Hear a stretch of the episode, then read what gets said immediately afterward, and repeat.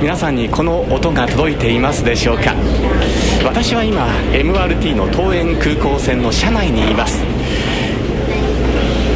台北までなんと35分で空港と結ぶという素晴らしい MRT です。私はこれに乗るのをですねもう今か今かと待ちに待っておりましてワクワクしています。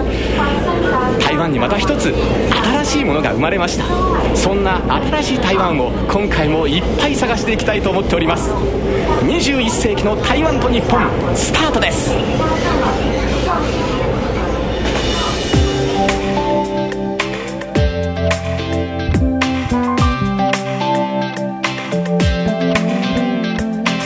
アジアフレンドシップシリーズ。21世紀の台湾と日本。台湾のブラボーを訪ねて。二十一世纪的台湾和历练，封面台湾的灯。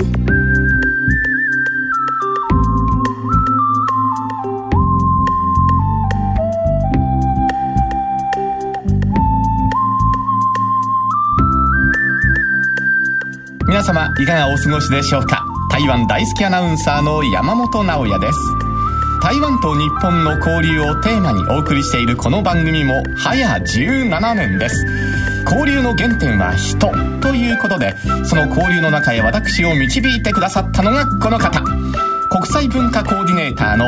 市村清子さんです。こんにちは、市村清子です。市村さんどうぞよろしくお願いいたします。こちらこそよろしくお願いします。もう17年。そうなんですね。早いですよね。ね。もう第1回の頃がですねなんか遠い昔のような感じもするんですけれどもね。台湾のね、はい。進化も早いですからね、ええまたなんか楽しみな番組になればいいですね。はい。市村さんも最近またいろいろとお忙しいようですけれども。いろいろと台湾の方々とも触れ合う機会が多いので、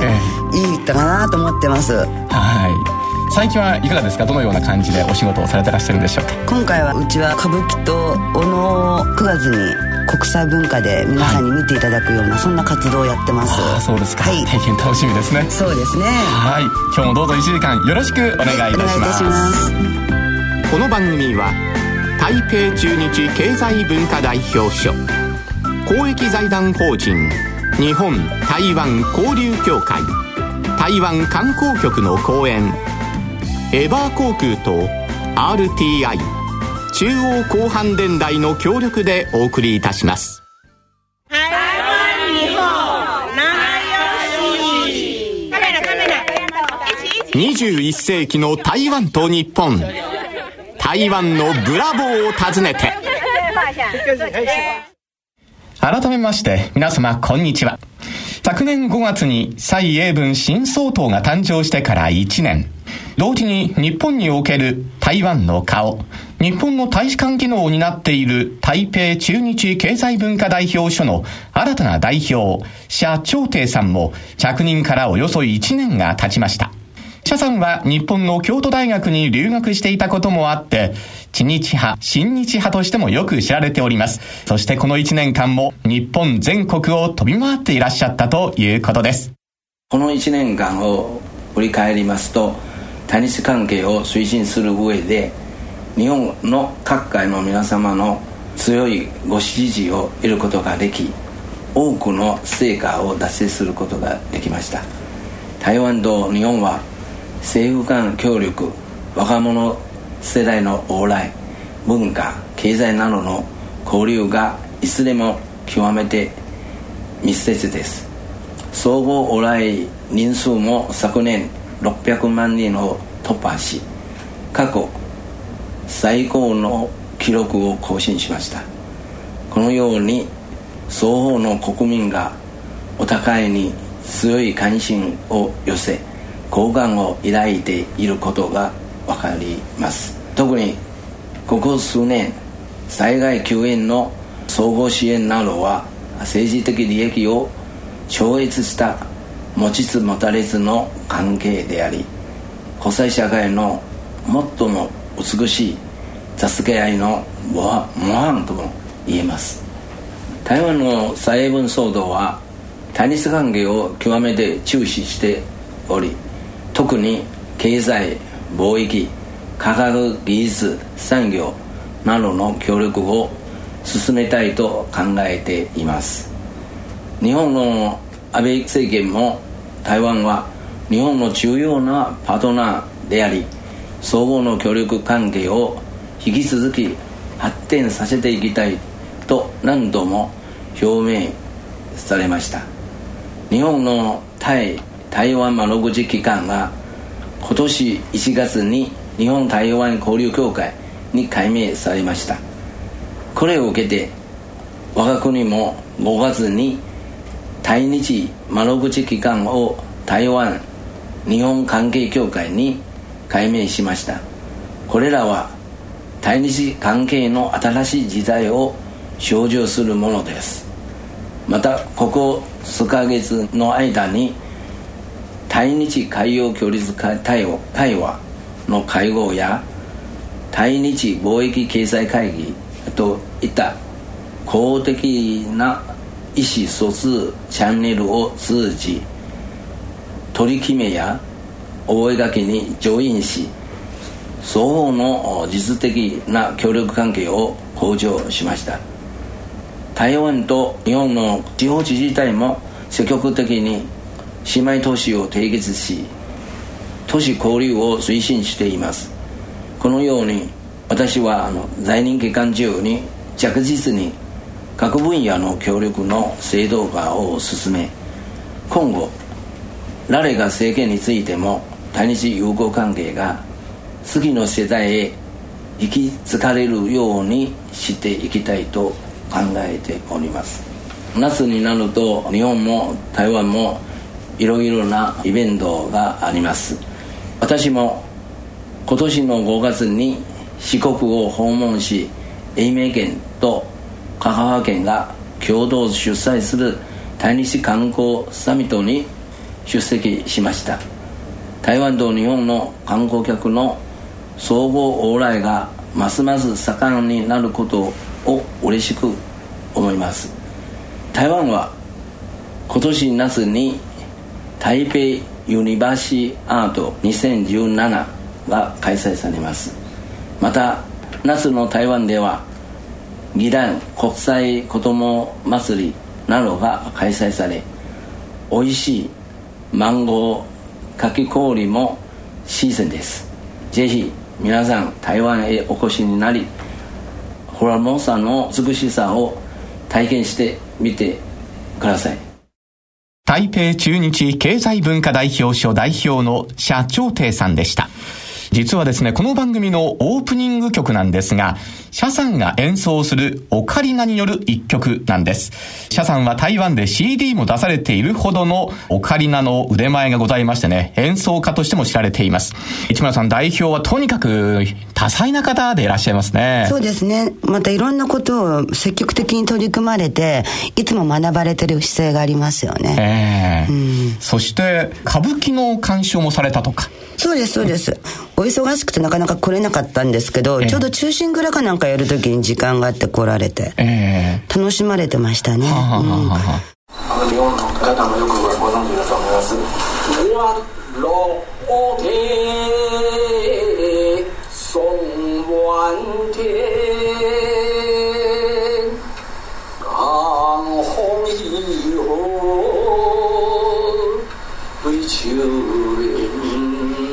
さんこちらはどういった様子なんでしょうか？これはあの今年に開かれました台湾の寒皮桜を代表所に植樹して10周年に対日友好という形で開かれた交流会の時に代表が詩を吟じられて吟詩をなさってるっていうことですね。はい。多分こちらの番組で紹介された高世界さんが代表だった時に日本の桜をいただくんじゃなくて台湾の寒皮桜をいただきたいというお話から始まって日本の霞会館という社団法人の皆様方がご意見に賛同してくださってその寒皮桜の木を代表皇帝に寄贈されてからもう10年という。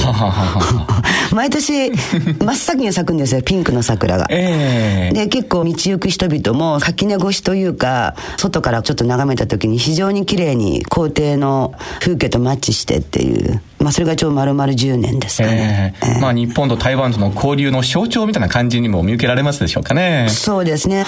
さて、今年1月1日に公益財団法人交流協会は日本台湾交流協会に名称を変更しました。その日本台湾交流協会理事長の谷崎康明さんにお話を伺っております。日本台湾交流協会は外交関係を有しない台湾との実務関係を日本政府に代わって維持発展させるために設置されている我が国の窓口機関であります。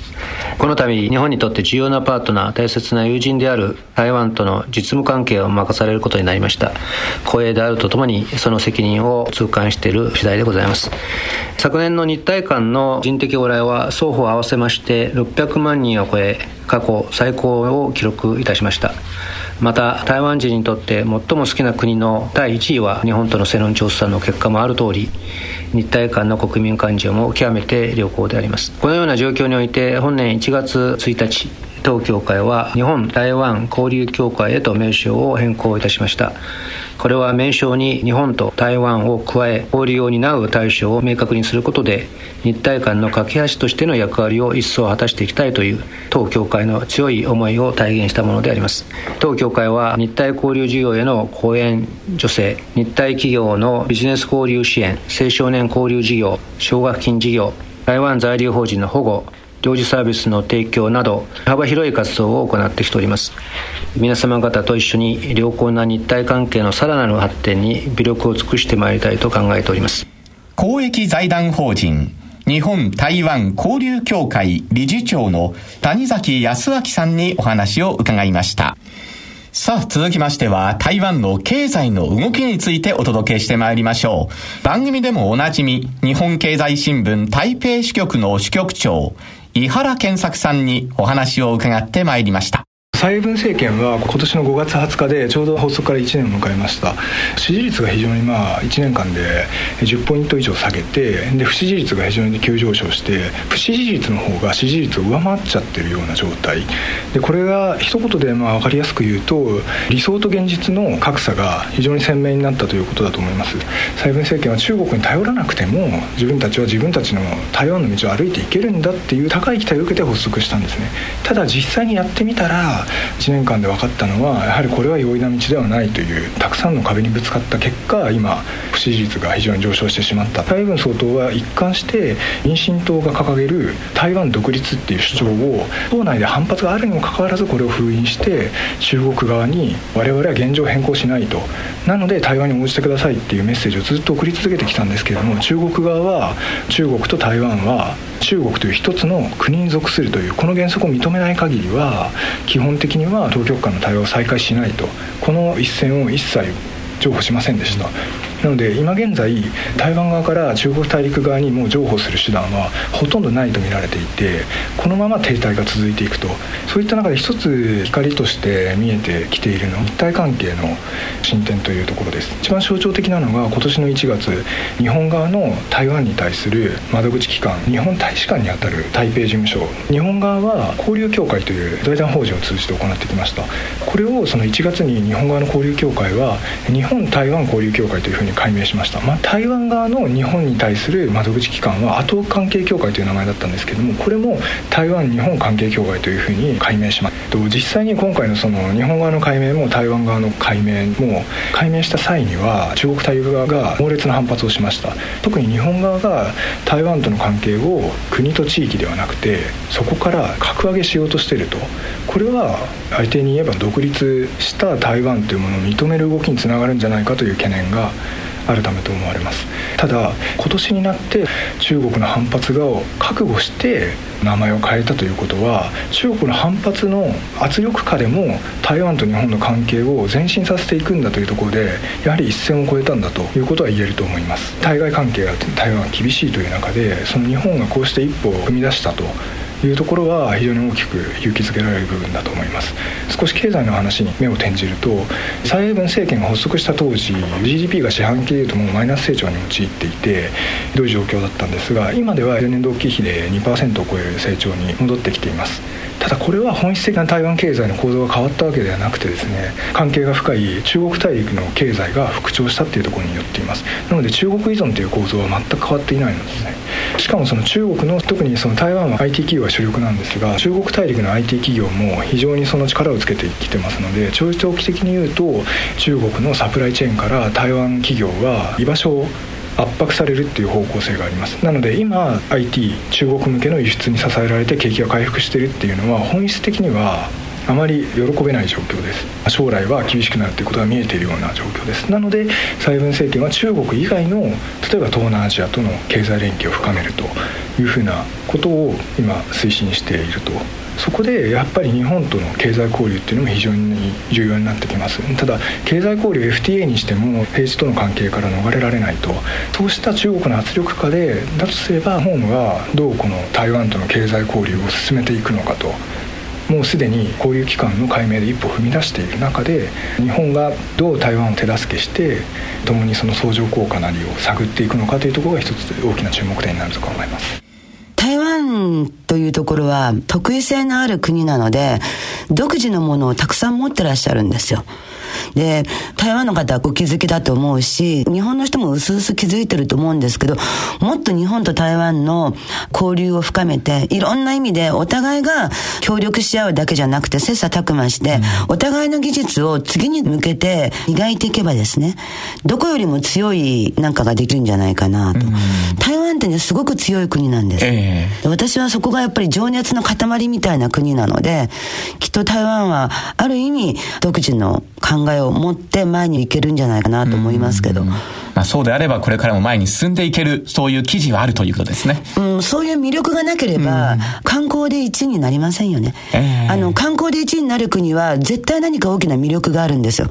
その魅力のある国にもっと日本人だけじゃなくて、日本人を介していろんな国が目を向ける必要性っていうのもこれからはあるんじゃないかなと思います。はい。2017台湾エクセレンス in 東京の開会を記念いたしまして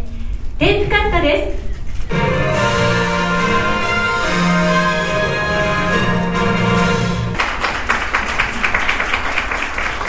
本日は寺地美穂さんによるサックス演奏をお聴きいただきます。台湾エクセレンスを受賞しましたレンチャンサクソフォンはロマン喜び夢を製造し西洋ジャズを奏でて60年以上。チャン・レンちゃんの精神を受け継ぎ開発設計の革新を続けています。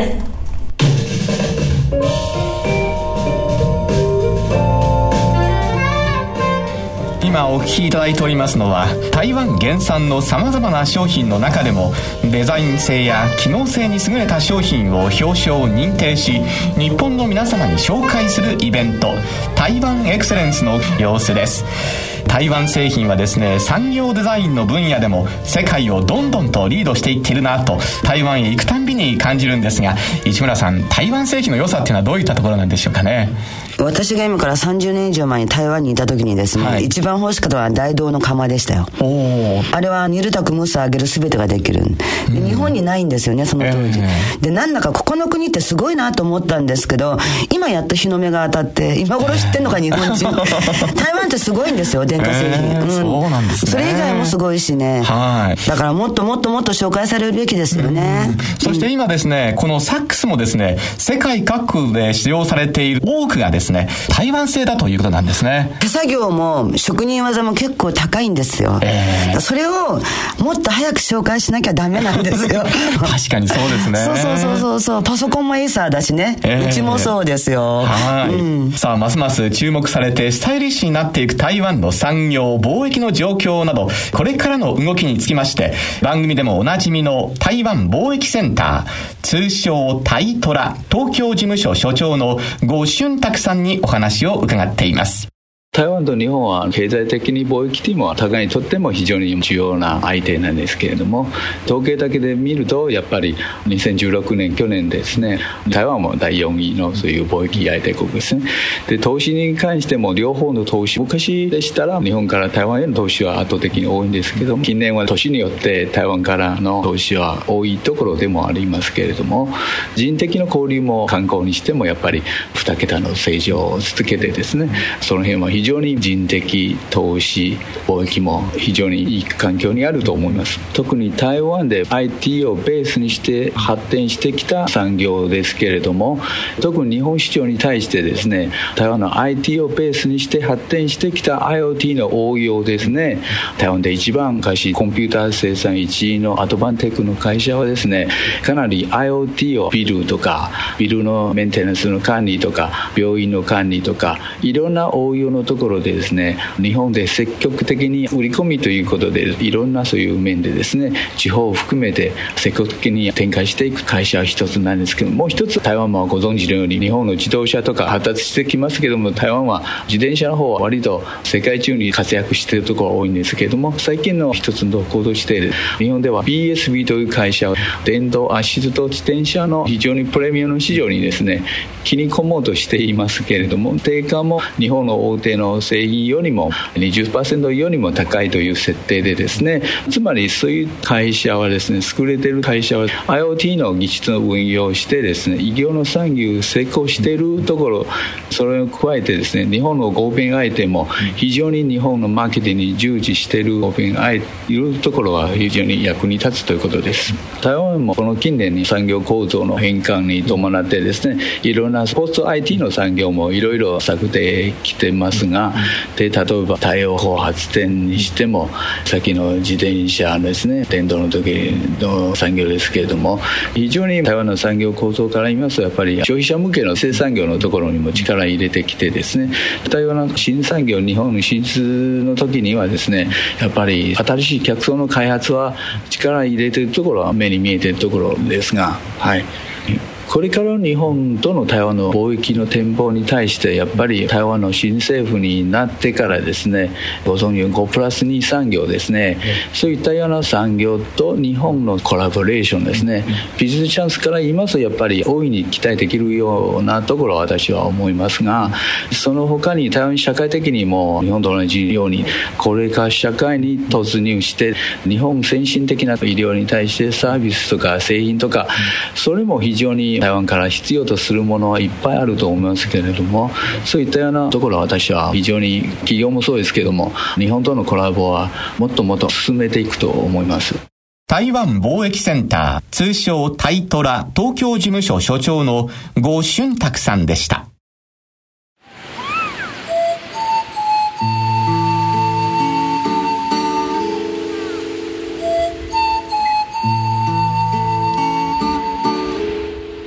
21世紀の台湾と日本。台湾のブラボーを訪ねて。